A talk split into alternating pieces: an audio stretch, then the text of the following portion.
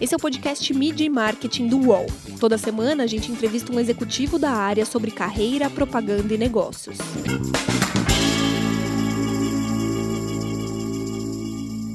Propósito é a palavra da vez para várias marcas. Meu nome é Renato Pesotti e para falar sobre esse assunto e outros, a gente recebe a Daniela Cachiche, que é vice-presidente de marketing da PepsiCo. Tudo bem, Dani? Tudo bem, prazer. Obrigada pelo convite. Prazer é nosso. Primeiro eu queria que você explicasse é, quais marcas que você toma conta. A gente fala de PepsiCo, as pessoas às vezes nem sabem quais marcas fazem parte do portfólio. Eu queria que você contasse pra gente então, do que, que então, você toma conta. A PepsiCo tem duas grandes divisões, a divisão de bebidas e a divisão de alimentos. Eu cuido da parte de alimentos e dentro de alimentos a gente tem uma categoria que é muito forte no Brasil, que é uma chips, que é a categoria de, de snacks. Então, dentro desse portfólio, a gente tem marcas como Cheetos, Doritos, Ruffles, baconzitos, cebolitos, fandangos, sticks, pingudouro, bolinhos de de amendoim, é, acho que são marcas que a gente costuma dizer que todo mundo tem uma história com Elma Chips. Todo mundo já aproveitou. Já comeu um pouquinho e já se divertiu bastante. E a sua área de comunicação toma conta de, de outras N áreas lá dentro, né? Mídia, inovação, experiência de marca. Como que é isso? Trabalhar isso para várias marcas durante o tempo todo? Você tem tempo para dormir? Você trabalha 24 por 7? Quanto que o WhatsApp te ajudou na, no dia a dia profissional, por exemplo? É, eu diria, assim, é bem dinâmico. Eu acho que hoje por conta da tecnologia, a gente trabalha 24 por 7. O que não me incomoda, eu não sou uma pessoa que, ah, não, se no sábado eu receber a minha informação vai me incomodar, até porque, como você falou, eu tenho áreas como experiência de marca, insights, inovação, mídia, e, muita, e algumas coisas acontecem no final de semana.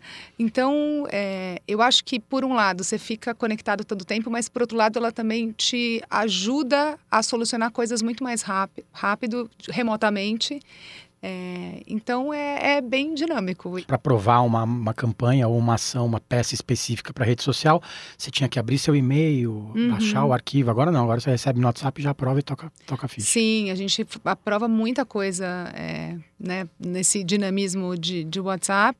Óbvio que eu acho que reuniões presenciais, é, esse contato humano, essa, essa questão de liderança e de dinâmica também é super importante, mas muitas vezes a tecnologia ajuda a gente gente. Então isso é muito legal. Doritos tem abraçado a causa da diversidade em várias ações. Qual o propósito hoje da marca especificamente? Doritos é uma marca que desde sempre ela desafiou um pouco o status quo, assim, até do formato de produto e do, do negócio, do, do segmento de, de snacks. Quando a gente pensa em potato chips, batata chips, é, Doritos é, um, é, uma tortilha que não é feita de batata, ela é feita de milho, ela tem um sabor mais, mais forte. Então, como produto, já desafia um pouco a lógica. É, e essa marca tem um posicionamento muito claro que é desafiar a lógica das convenções, é desafiar um pouco o status quo, é entender que é, não existe nada mais bold do que ser você mesmo. E quando a gente fala, fala sobre isso, então, a, a essência da marca é, vou falar em inglês, mas é ignite yourself, bold self-expression. Então, é que você, na verdade, é, consiga colocar o seu lado mais ousado para fora. E e aí, desde que a gente começou a olhar para o que estava acontecendo na sociedade, as tensões que estavam acontecendo na sociedade e a marca ter esse posicionamento, ficou muito claro que não existe nada mais bold do que você ser você mesmo. E muitas vezes ser você mesmo significa ir contra é, padrões estabelecidos pela sociedade. Com isso, é, a marca ela entrou. Isso, esse, é, esse, trabalho ele começou em 2017, então a gente está indo para o quarto ano, então tem uma consistência de trabalho de quatro anos.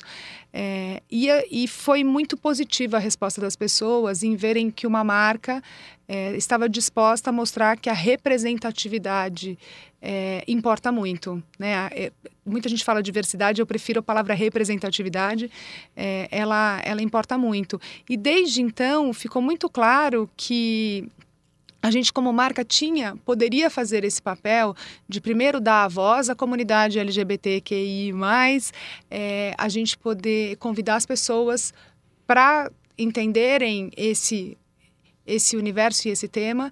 E, por último, em 2019, o ano passado, a gente colocou essa marca como principal patrocinador do Rock in Rio, que é o maior festival de música do mundo. E foi uma, um grande convite para que as pessoas sim entendessem que essa representatividade importa. Eu acho que foi um convite de respeito, de é, as pessoas de verdade abraçarem a causa. E eu, Daniela, particularmente acredito que as pessoas estão interessadas nas histórias que as marcas têm para contar, sabe? É muito mais do que se relacionar com uma logomarca. É, e cada vez mais o que eu vejo é que o retorno da audiência é, para marcas que sim é, decidem apoiar uma causa ou um propósito e acreditam que criatividade e propósito podem caminhar juntas, é muito positivo. E por que você prefere representatividade e não diversidade? Porque eu acho que quando a gente fala, é, por exemplo, a gente muitas vezes a mulher está colocada na, nesse, nesse, é, nessa descrição de diversidade. Quando a minha filha nasceu, eu não olhei para o meu marido e falei: Nossa, nasceu uma diversidade na nossa casa. Nasceu a minha filha, nasceu uma mulher. É... E hoje, mais do que 50% da população brasileira é feminina. Então, eu acho, eu acho curioso a gente chamar de diversidade a norma. É, isso para mim é um pouco complicado, né? Então eu acho que quando a gente chama de diversidade, a gente está dizendo que é diverso, que não é, o, que não é o que é o padrão. Então eu prefiro muito mais a palavra representatividade, porque eu acho que ela consegue mostrar que todas as pessoas, independente de raça, de orientação sexual, do que quer que seja, elas podem estar melhor representadas na nossa sociedade. Porque quando a gente olha para o lado, a gente vê todas as pessoas aí todos os dias, né? E muitas vezes a gente chama de diverso. Então, isso eu prefiro falar representatividade. Você comentou do Rock in Rio, a marca patrocina Rock in Rio, patrocina também o Lollapalooza. É, no Rock in Rio ano passado, vocês fizeram uma ação muito legal para portadores de, de deficiência, uhum. né, de uhum. necessidades especiais, uhum. que é uma causa que não foi tão abraçada pelas marcas. Queria que você contasse como foi ter essa ideia e levar isso para dentro do, do, do festival. Então, é, é, essa, essa, essa história começou em 2017, quando terminou o Rock in Rio. A gente também tinha patrocinado como Doritos. E, e eu comecei a ver que existiam pessoas com cadeira de roda, existiam pessoas com deficiências ou com, é, com que necessitavam de um, de um cuidado especial, que estavam ali. E, e não é porque elas têm essa condição específica, que elas não vão amar o rock and roll, que elas não vão amar música, ou que elas não vão querer se expressar com música. E aí, numa conversa é, com o Rodolfo Medina, que é hoje representa o festival, eu perguntei para ele, eu gostaria de patrocinar essa área. E ele falou para mim: nunca nenhuma marca tinha me pedido isso. Eu falei: porque eu acho que se a gente está falando sobre uma representatividade, a gente tem que falar com todas essas pessoas. E aí foi um trabalho muito bacana, porque o próprio festival contratou uma pessoa, que é o Tiago Amaral, para ser um consultor, ele é cadeirante, então ele pôde, na verdade, mostrar, porque vai ter o bias inconsciente, ele vai estar em todos os lugares. Então, na hora que você tem um cadeirante e ele nos apoiou também, então a gente foi conversar com ele, ele foi o nosso quase que o nosso consultor de como que a marca poderia oferecer serviços como para pessoas que que são é, surdas, a gente tinha um tablado que tremia para a pessoa sentir o mesmo som do palco. Para pessoas que, que eram cegas, a gente tinha uma descrição audiovisual do que estava acontecendo no palco. Então, ele nos ajudou a mostrar como a gente poderia oferecer uma experiência para as pessoas dentro do, do festival. E aí eu acho que fica, fica interessante, porque a gente está falando sobre uma representatividade em, assim, muito mais ampla. É, e é algo que, que deu bastante orgulho para a gente, porque é, eu acho que quando uma marca ela, ela se propõe a isso, ela realmente tem que trazer todo mundo junto. E as outras marcas não ficam com ciúme de Doritos, já que Doritos é sempre responsável por tudo isso? Dentro da Pepsi, como é. você diz? Não, cada marca tem, tem o seu espaço, tem o seu, seu posicionamento. A gente agora está com uma ação com a Anitta, um movimento com a Anitta de verão super interessante com Cheetos, que também começou em 2017. Eu acho que eu tenho uma característica que é, eu acredito muito em consistência. Eu gosto muito de uma expressão que é consistente, mas nunca previsível.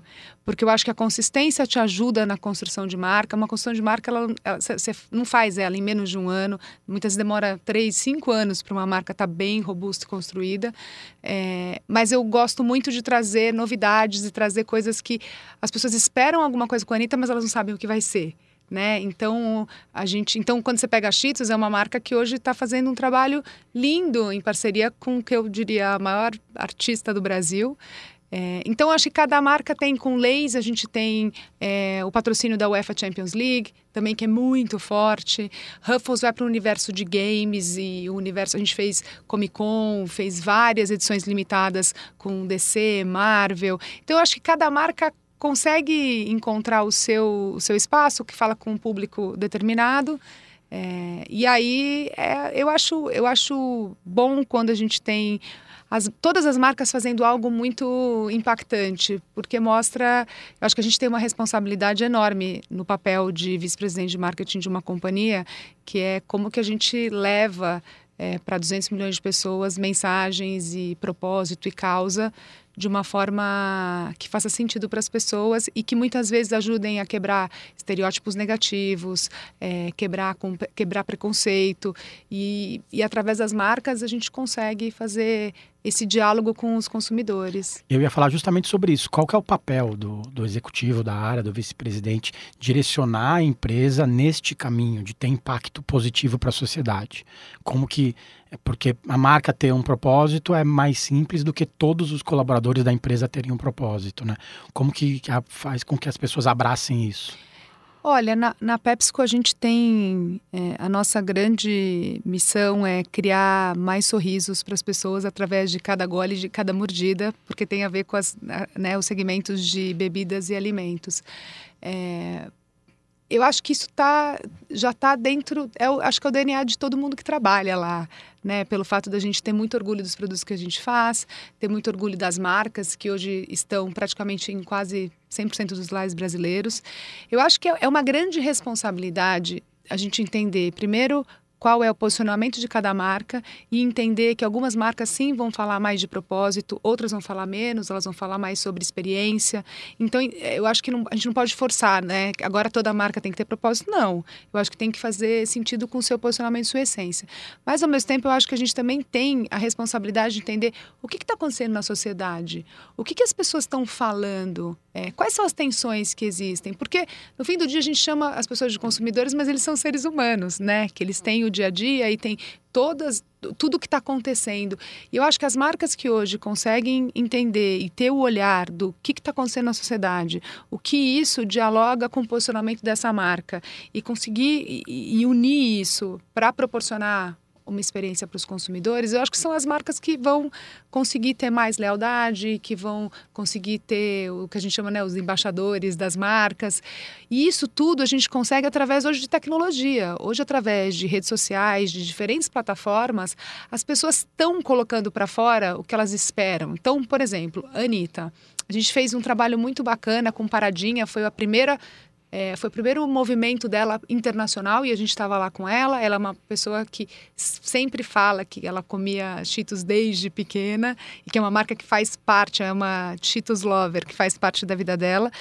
A gente continua essa conversa, depois a gente fez o carnaval, a gente fez uma edição limitada com ela. As pessoas continuavam falando, cadê a nova edição limitada com a Anitta? A gente, ela escuta muito o que os fãs falam, a gente escuta muito o que Cheetos fala, são duas, diria que são duas marcas muito democráticas no Brasil.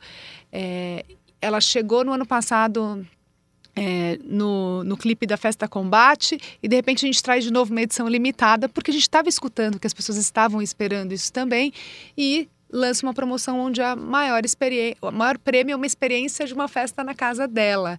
Eu acho isso muito, eu diria, muito contemporâneo, assim, essa, essa questão de co-criar junto e entender que as pessoas falam que adorariam estar numa festa na casa dela, que é algo diferente quando a gente pensa numa promoção e que depois terminou com é, os blocos da Anitta no Carnaval de São Paulo, Rio e Salvador. Então, é, é, foi uma grande festa que começou no final de 2019, terminou é, com o carnaval. É, e eu acho que isso é mostrar que a gente está escutando o que as pessoas querem e o que, que é relevante para as pessoas. E como é ter esse trabalho com a Anitta, na verdade? Faz tempo que vocês trabalham com ela, agora vocês levaram ela para trabalhar no supermercado. Sim. Como é levar uma, uma pessoa super famosa para o mundo real, né? As pessoas até às vezes duvidam que ela está mesmo lá, né?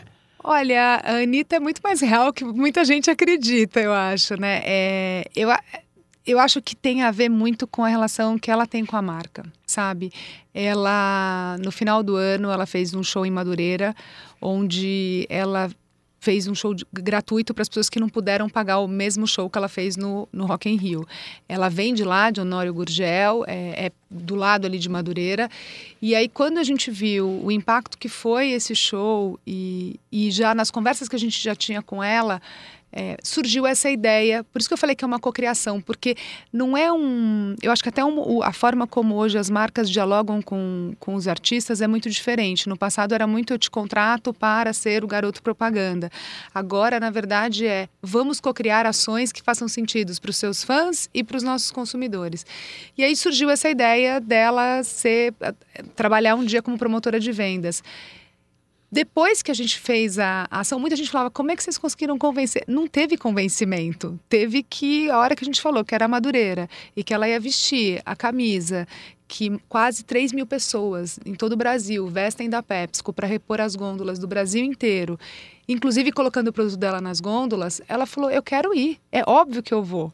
Então, nem assim, não, não, é, não foi difícil, mas por quê? Porque eu acho que tinha, de novo, tem um, um propósito maior, que é ela veio de lá, ela muitas vezes entrava naquela loja com dinheiro contadinho para comprar um, um salgadinho. É, não sei se todo mundo sabe, mas o tio dela foi repositor de gôndola da PepsiCo lá no Rio de Janeiro no passado. Então, quando você tem esse propósito junto, que ele é maior do que uma ação de marketing, é, aí o impacto é muito grande. E realmente ela ficou um tempão com a gente na loja. Ela conversou com muitos promotores, com pessoas que estavam na loja.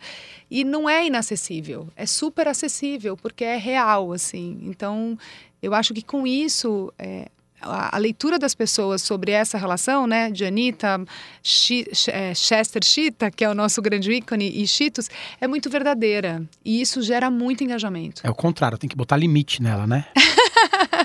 Não, a gente, a, gente, a gente gosta de criar coisas malucas juntas. Mídia e marketing volta já podcasts do UOL estão disponíveis em todas as plataformas. Você pode ver a lista desses programas em uol.com.br/podcasts. Recebe salário, faz transferência, pagamento, recarga de celular e até empréstimo, tudo sem taxa. PagBank, a sua conta grátis do PagSeguro. Baixe já o app e abra sua conta em 3 minutos. A propaganda mudou muito, né? Você falou muito de experiência até agora, basicamente. Não falando nada de filme na TV, nem anúncio em revista.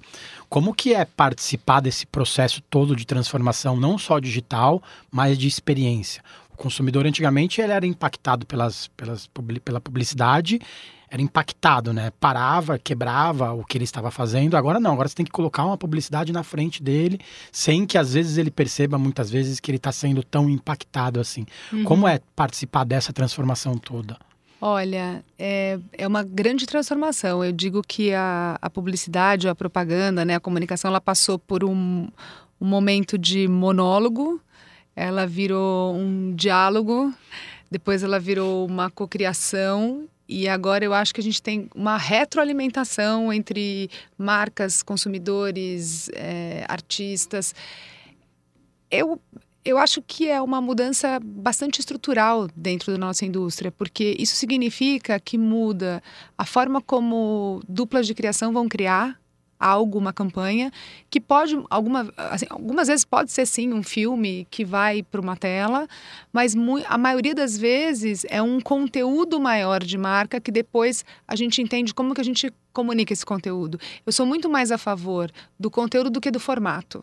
Então, eu acho que a gente evoluiu para isso. Antigamente você tinha um formato que era eu vou ter um comercial de 30 segundos na televisão. Esse é um formato, depois você vinha entender que conteúdo era aquele. Hoje em dia eu acho que é o contrário, é o que, que a gente vai fazer?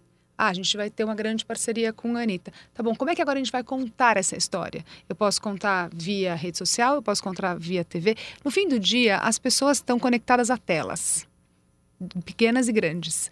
Eu acho que o grande desafio é como que a gente entende qual é o momento mais interessante de estar ali presente para as pessoas naquela determinada tela. E isso faz com que o nosso trabalho seja muito mais complicado, porque você tem diferentes formatos de conteúdo para diferentes plataformas, você tem edits de, de de filmes e, e de é, conteúdo que no passado você tinha duas, três versões no máximo, você tem muitas vezes 20 versões da mesma campanha. É, você tem que ter uma estratégia de mídia que ela é muito menos tradicional e ela é mais né, multicanal. E eu costumo dizer que hoje em dia o nosso celular é o nosso prime time, é o nosso 24 por 7. Então, também, como você é relevante num, numa tela tão pequena e que bombardeia as pessoas com conteúdo. Qualquer coisa que você recebe no seu, no seu celular hoje é conteúdo, independente se é uma mensagem. E, e você está disputando com isso. Então, o conteúdo tem que ser muito relevante e muito engajador para aquela, aquela audiência específica. O consumidor não tem mais paz, né? Eu ia falar a gente, mas eu vou falar do consumidor. O consumidor não, é o tempo todo mas ao mesmo tempo, ele não tem mais paz, mas ao mesmo tempo ele também ele consegue ser mais seletivo, né? Ele hoje consegue escolher o que ele quer, o que ele não quer ver. Ele consegue é, colocar é, claro em que momento ele quer consumir aquele conteúdo ou não, ou se ele tem determinado conteúdo que ele não quer mais assistir.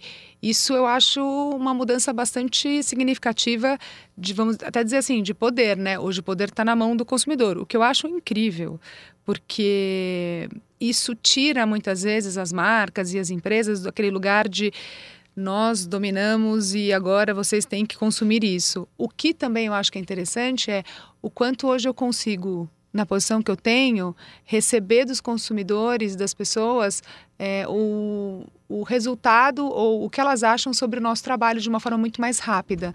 No passado, você colocava um filme no ar, esperava três meses sem entender qual é o impacto nas pessoas. Hoje em dia, você coloca um filme no ar, ou uma campanha no ar, ou um conteúdo no ar, ou uma experiência ao vivo, em um minuto você sabe o que as pessoas estão achando sobre aquilo que eu acho que é muito rico, ajuda a gente a ajustar, ajuda a gente a refinar, ajuda, a, é, os, ajuda os nossos times a entenderem que conteúdo gera mais engajamento, qual que gera menos. Por isso que eu digo que dá mais trabalho, porque não é tão estático. Ele, na verdade, ele é líquido, ele é super orgânico. O que significa que as, as áreas das, das empresas têm que ter diferentes perfis de, de profissionais, as agências têm que mudar a forma como elas têm o organograma. É, eu considero hoje uma marca uma publisher eu não considero só uma marca que fala. Se você pega, por exemplo, uma, a gente falou de Doritos Rainbow no começo, né? Mas uma marca como Doritos, ela fala mais de temas que são interessantes para as pessoas do que ela mesma. E eu acho isso, eu acho isso é, a forma mais correta. É, vai ter momentos onde eu vou falar de mim mesmo como marca, que eu estou lançando um novo sabor, o que, que ele acontece, se ele, é, se ele é mais picante, se ele é menos picante. Mas vão ter momentos onde eu vou falar sobre música, vou falar sobre maior representatividade, vou falar sobre inclusão e eu acho isso mais relevante para as pessoas. Você falou muito de inovação e cocriação. Para gente que não vive o dia a dia dentro da empresa, como é o processo para se criar um sabor novo de um, de um Doritos, de repente? Uhum. Qual, quanto tempo demora? Quais são as aprovações? Como que fica o teste? Como que funciona isso? Olha, a PepsiCo é uma empresa bastante dinâmica, né? A gente tem, acho que a gente tem muito know-how de como fazer o produto e, e, quais são os tipos de sabores. A gente tem um, é, uma presença global muito grande, então a gente sabe que sabores funcionam mais em cada um dos países. Isso nos ajuda a ter mais agilidade. Diria que depende. Eu, eu, assim, dependendo do projeto, ele pode durar um ano e meio. Dependendo do projeto, ele pode demorar três meses. Então, assim, é, existe um padrão? Não existe um padrão. Depende do desafio que você está colocando para aquele desenvolvimento de produto. É, e varia muito. Se é só um novo sabor, ele é mais fácil. Se é um novo formato, ele precisa de mais testes. Mas a gente tem muita autonomia. É, a Pepsi, como é uma empresa que entende que quando a gente fala de alimentação e bebida, é, o, o olhar local é muito forte. Né? O jeito que a gente consome é diferente de como as pessoas no México consomem, como no Japão consomem, é diferente. Então, é, é uma empresa que olha muito para o conhecimento que os, os executivos têm no país para trazer para o processo de aprovação, para o processo de lançamento. Então, a gente tem uma área de inovação bastante forte é, que o maior desafio para eles é como a gente vai ser mais ágil para colocar esse, esses produtos na rua, né? É, em breve teremos novidades, mas eu ainda não posso contar. É, você trabalhou em multinacionais como a Heineken, como Unilever, desde 2016 está na PepsiCo, né? Como que é participar da mudança de mentalidade dessas empresas, especificamente em relação à representatividade? Eu acho que é um privilégio, né? É, é um grande privilégio você poder estar sentada numa cadeira é, tão importante dentro das empresas, né? As empresas de bem de consumo, a área de marketing é uma área muito forte e que é quem traz o pulso do consumidor para dentro para a gente poder continuar inovando, lançando produtos, fazendo comunicação, campanhas. Então, para mim, é um, é um grande privilégio. E eu acho que é, me dá bastante orgulho também saber que, de alguma maneira, eu estou fazendo é, projetos que possam transformar positivamente a sociedade, né? Quando eu falo que é uma grande responsabilidade é porque a gente está hoje em cadeiras que autorizam quais são as campanhas que vão para a rua, autorizam quais são os produtos que vão ser lançados, que vão estar nos supermercados de todo o Brasil. É, e com isso vem uma responsabilidade muito grande, porque é, eu sempre penso em como que cada uma dessas ações eu vou poder promover algo positivo para a sociedade, para 200 milhões de pessoas que vão estar sendo impactadas por aquilo e que de alguma maneira é, a gente vai contribuir para algo que seja maior do que só a venda de um produto. A venda do produto ela vai acontecer, o consumo vai acontecer, mas junto com isso a gente pode ter algo mais, mais transformacional. Então eu, eu diria que é um grande privilégio. É, está nesse lugar hoje. O consumidor hoje ele quer ser mais saudável, né? Como que é vender salgadinho para o consumidor que quer ser mais saudável? Como que o brasileiro consome, né? A gente tem um portfólio bastante amplo, né? Eu falei bastante de, de salgadinhos, mas é, dentro do nosso portfólio, a gente acredita que a gente tem que ter opções para as pessoas, sabe? Desde o mais saudável até o mais indulgente porque como ser humano tem momentos que a gente quer ser mais indulgente, comer mais de uma forma mais indulgente ou mais ou mais saudável e acreditamos muito que o equilíbrio é o que faz com que as pessoas possam ter uma vida equilibrada é, e, e, bacana. Então é, eu tenho desde uma água de coco quero coco até uma Pepsi e dentro de Pepsi eu também tenho Pepsi Zero. Quando a gente fala eu tenho desde uma aveia Quaker é, até um Doritos, que é um salgadinho. Então, a gente tem um portfólio de marcas. Eu tenho dentro de salgadinhos tem uma marca que chama Equilibre, que é uma marca que tem 50% menos sódio, que ela tem uma série de ingredientes que são super bacanas para alimentação, como grãos, como chia, como tapioca. Então a gente está constantemente fazendo também estudos através do nosso centro de, de pesquisa e desenvolvimento a PepsiCo tem cinco centros de pesquisa e desenvolvimento no mundo é, e um deles está aqui no Brasil, está em Sorocaba. A gente tem cientistas ali junto com nutricionistas e eles estão o tempo inteiro olhando quais são os ingredientes que pode, possam ser colocados dentro do, dos nossos produtos para aquele momento onde eu quero ter um snack mais saudável, no momento onde eu quero ter um snack que seja mais indulgente.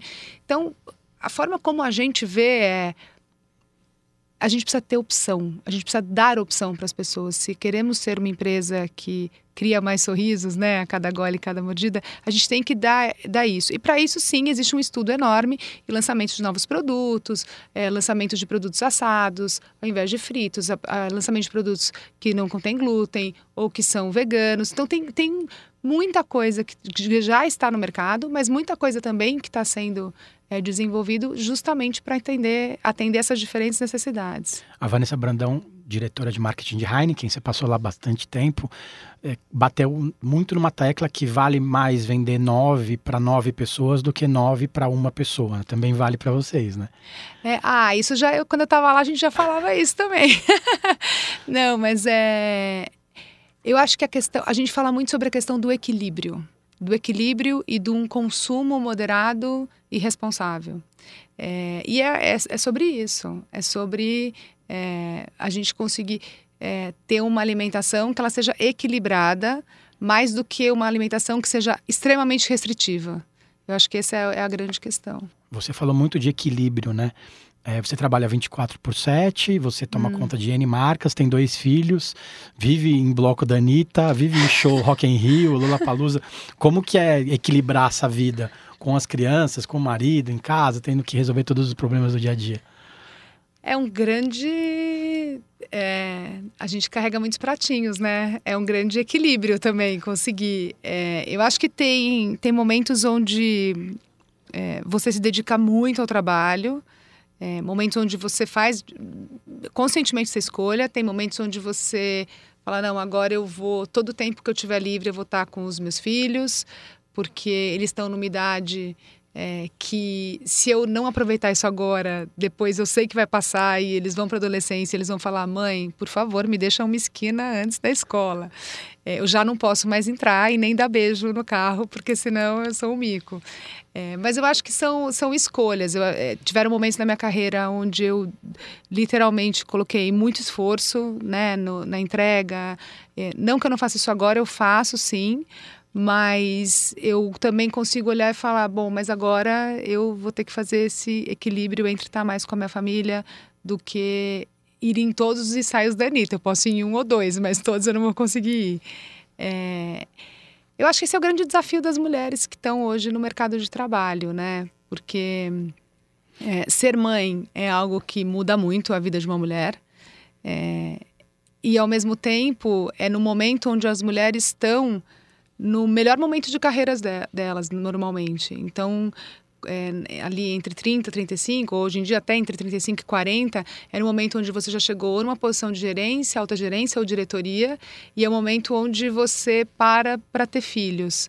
É, eu eu fui eu, eu cresci numa numa geração que uma mulher chegar no lugar onde eu cheguei ela precisava se masculinizar ela não, não podia casar. Quando eu digo casar é ter, um, ter uma pessoa não necessariamente casar formalmente mas ter uma pessoa um relacionamento sério porque tudo era o trabalho. Ela inimaginável ter filhos porque ter filhos naquele momento era ah, a mulher não está levando o, o trabalho a sério. É, e eu via esse modelo e eu falava, eu não, não, não acredito nesse modelo. Tem que ter um jeito de eu conseguir me realizar profissionalmente me realizar é, pessoalmente. Eu tenho que conseguir fazer isso. E aí eu acho que vem aquela palavra em inglês que a gente usa muito de trade-offs, né? Quais são é, as coisas que você vai falar? Isso é não negociável e isso eu vou abrir mão. É, então, a minha vida inteira eu, eu, fiz esse exercício muito forte e eu procuro sempre é, não carregar uma culpa que talvez é, seja até maior do que a, a, a realidade do fato. Né? Eu me lembro que uma vez, é, quando a minha filha tinha é, sete anos, eu foi a primeira vez que eu ia passar o aniversário longe dela. Eu estava numa viagem internacional. E aí eu sentei com ela e falei, filha, assim, a mamãe não vai estar tá na segunda, que é o dia do seu aniversário, mas a mamãe vai estar tá no sábado, que é o dia da, da festa. Qual dia você prefere que eu esteja com você? Da festa, né, mãe? Óbvio. Aí eu falei, então tá bom. Aí de lá de onde eu tava, eu mandei para ela flores em casa com um bilhetinho, que foi. E depois ela falou, foi a primeira vez que eu recebi flores na minha vida com um bilhetinho. E aquilo que eu tentei transformar numa, numa, numa lembrança boa para ela, e não na lembrança de eu chorando do outro lado da linha, porque eu não estava com ela nesse dia.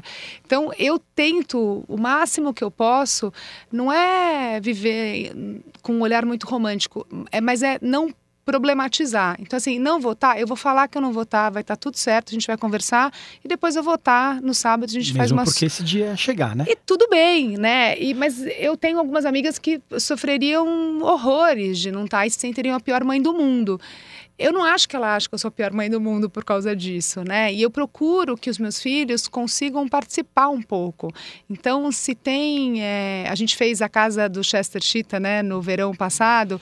Eles foram comigo lá, eles viram a casa do Chester, eles acham o máximo. Eles falam: Eu posso falar que você que faz o Doritos, mãe, na minha escola? Eu falei: Não sou bem eu que faço, mas pode falar que a mamãe. Eu ia te falar isso, se não dá para negociar um suborninho de leve com os coleguinhas. É.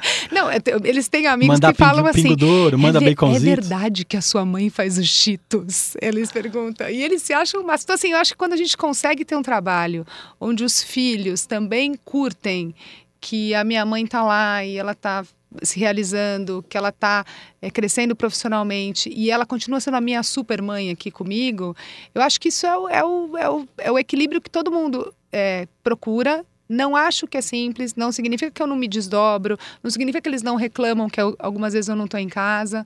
É, mas, eu, é como eu te falei, eu tento não problematizar tanto, porque senão fica muito pesado. Tem que ser mais leve, né? E, e no fim do dia, é, quando eu converso com a minha filha, eu converso bastante com ela. Ela hoje, ela tem 11 anos e, e, e às vezes eu tento puxar dela se ela acha que tem alguma diferença entre meninas e meninos, na cabeça dela não tem diferença nenhuma. Ela acha que todo mundo pode chegar onde quiser, do jeito que quiser, e que não é porque ela é menina que ela é, ela é menor. E o meu filho, ele tá vendo que a mãe e o pai saem todo dia para trabalhar todo dia tem reunião, estão correndo, estão pegando avião, estão voltando. É, e ele não vê a diferença entre gênero nessa hora. Nessa hora é só minha mãe meu pai e tá tudo bem. E eu acho que isso é um grande legado que a gente deixa para os nossos filhos também, né? Deles perceberem que uma mãe que se realiza profissionalmente vai ser uma mãe melhor. É... A mãe e o pai ali não tem muita diferença, os dois estão sendo profissionais e se realizando. Então, acho que isso também é, é um grande desafio, né? Que, que legado que a gente deixa para os filhos e ao mesmo tempo é, é se desafiar para poder estar nos momentos mais importantes para eles, né? É, eu acho que isso... hoje em dia eu faço lição de casa eu viajando, ela aqui e ela a gente faz um FaceTime ali, ela me passa a lição, eu ajudo ela e a tecnologia está aí também para ajudar a gente. E ela sente que eu estou fazendo lição com, com ela de verdade. Você falou de escolhas. Você já abriu mão de alguma coisa profissional por achar que essa escolha seria muito, muito dura? Escolha profissional. Eu abri mão de ter uma experiência internacional de trabalho por um momento pessoal que eu estava passando e que eu não poderia sair do Brasil naquele momento. E eu adoraria ter tido aquela experiência, mas naquela hora eu falei: é, se eu tivesse experiência e acontecer alguma coisa do lado pessoal aqui no Brasil, eu nunca vou me perdoar. Então, nessa hora, os meus valores foram: eu vou ficar aqui, eu vou fazer um super trabalho aqui. Eu acredito que quando você faz um bom trabalho, tem sempre alguém olhando, sempre alguém olhando. É, e não é essa, não ir nessa experiência internacional que vai me prevenir de eu poder chegar onde eu quero chegar.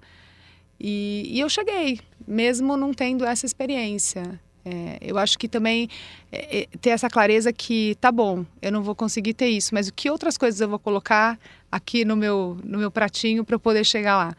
E, e, eu acho que dá certo, né? Saber onde a gente quer chegar é super importante. Super importante. Nem tudo são flores, né? Não, não é, mas eu acho que te traz uma clareza quando você vai dar o próximo passo profissional a nossa, a, no, a, nossa carreira profissional é uma grande jornada, né? E essa jornada ela pode ser mais assertiva ou menos assertiva. Quando você sabe onde você quer chegar, todos os passos profissionais que você faz, pelo menos na minha experiência, eu falava, isso vai me levar mais próximo ou mais longe da onde eu quero estar. Se era mais longe, eu tinha muita clareza que aquele passo eu não deveria tomar. Se era mais perto, eu ficava muito feliz que é, então eu estou indo no caminho certo. Isso me ajudou muito, como mulher, como profissional. É, eu já escutei muitas vezes pessoas falando para mim que eu não tinha competência, que eu jamais conseguiria chegar lá, que eu não conseguiria nunca ser vice-presidente de marketing de uma companhia, é, que se eu parasse para ter filho, eu nunca ia crescer. Eu escutei muita coisa. E se eu deixasse aquilo me contaminar, talvez eu realmente não estivesse onde eu estou. Então eu, eu coloquei uma coisa na minha cabeça muito clara, que é ninguém vai me colocar num lugar onde eu acho que não é onde eu tenho que estar. É assim, eu vou me cercar de pessoas que vão me ajudar a chegar onde eu preciso estar. E onde eu quero chegar. E não são flores. A gente tem que quebrar muita barreira, a gente tem que é, engolir muito sapo. Mas, ao mesmo tempo, é, eu já fico muito feliz de ser uma mulher nessa posição, porque eu acho que as mulheres, no, em geral, precisam de referências. Durante muito tempo, quando eu olhei para as vice-presidências, eu só via homem. E hoje, eu estando lá, eu sei que outras mulheres, outras jovens que estão ali, estão olhando e estão falando: tem uma mulher que conseguiu chegar lá, então se ela conseguiu, eu também vou conseguir.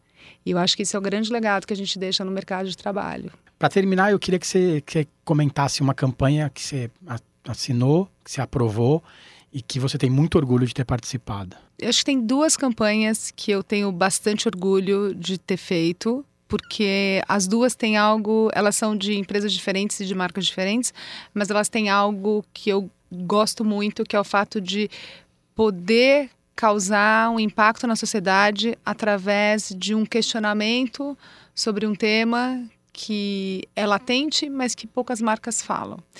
A primeira é, é uma campanha de Heineken que se chama The Cliché, que era para a final da UEFA Champions League e que a marca utilizou a plataforma de futebol para falar que mulheres também gostam de futebol. Então, para falar sobre essa questão né, do, do, machismo, de achar que mulheres não gostam. E nesta revelação, quem foi para a final da UEFA foram as mulheres e não os homens. É, eu, eu tenho bastante orgulho. Foi a minha última campanha na Heineken e eu tenho bastante orgulho de ter feito. É, depois disso, eu tive, acho que, um presente de estar numa empresa que me permite fazer Doritos Rainbow. É, eu acho que é, é fundamental para a nossa sociedade que a gente possa respeitar e entender que as pessoas podem ser quem elas querem ser. E nesse processo, eu conheci pessoas da comunidade LGBTQI+, a gente conversou com muita gente, a gente foi entender o que que era... É, por isso eu digo que é, eu tenho muito orgulho e foi um presente, porque assim, eu me desenvolvi co como pessoa, como ser humano.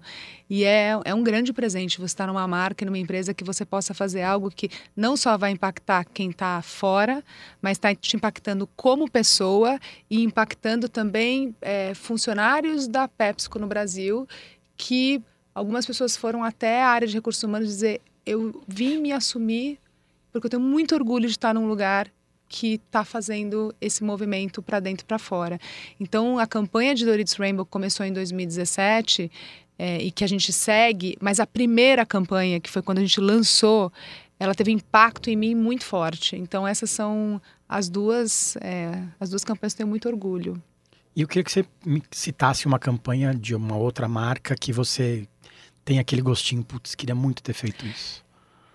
Eu queria ter feito Like a Girl, de Always, da Procter Gamble. Explica pra gente que mostra as meninas é, no set de filmagem e fala, ah, corra como uma garota e as meninas, assim, ela, na verdade ela coloca é, meninos e falando, corre como uma garota, é, luta como uma garota e eles fazem aquela coisa meio, né? E aí quando colocou meninas de verdade no set, falou agora corre como uma garota ou luta como uma garota, elas mostraram toda a força que elas tinham. É, e aí, por eu ter uma filha mais ou menos nessa idade, eu falei, eu queria ter feito essa, essa campanha para minha filha. então, é, é, uma, é uma campanha que eu acho linda. Ela foi feita fora do Brasil, mas eu acho que ela é simples e tão poderosa. Então, essa é uma que eu olho e falo, hum, queria ter feito. Tá bom, Dani, obrigado pelo tempo. Obrigada a vocês pelo papo. Valeu, gente. Semana que vem tem mais. Os podcasts do UOL estão disponíveis em todas as plataformas. Você pode ver a lista desses programas em uol.com.br/podcasts. Mid Marketing tem reportagem e entrevista de Renato Pesotti, edição de áudio de João Pedro Pinheiro e coordenação de Juliana Carpanês.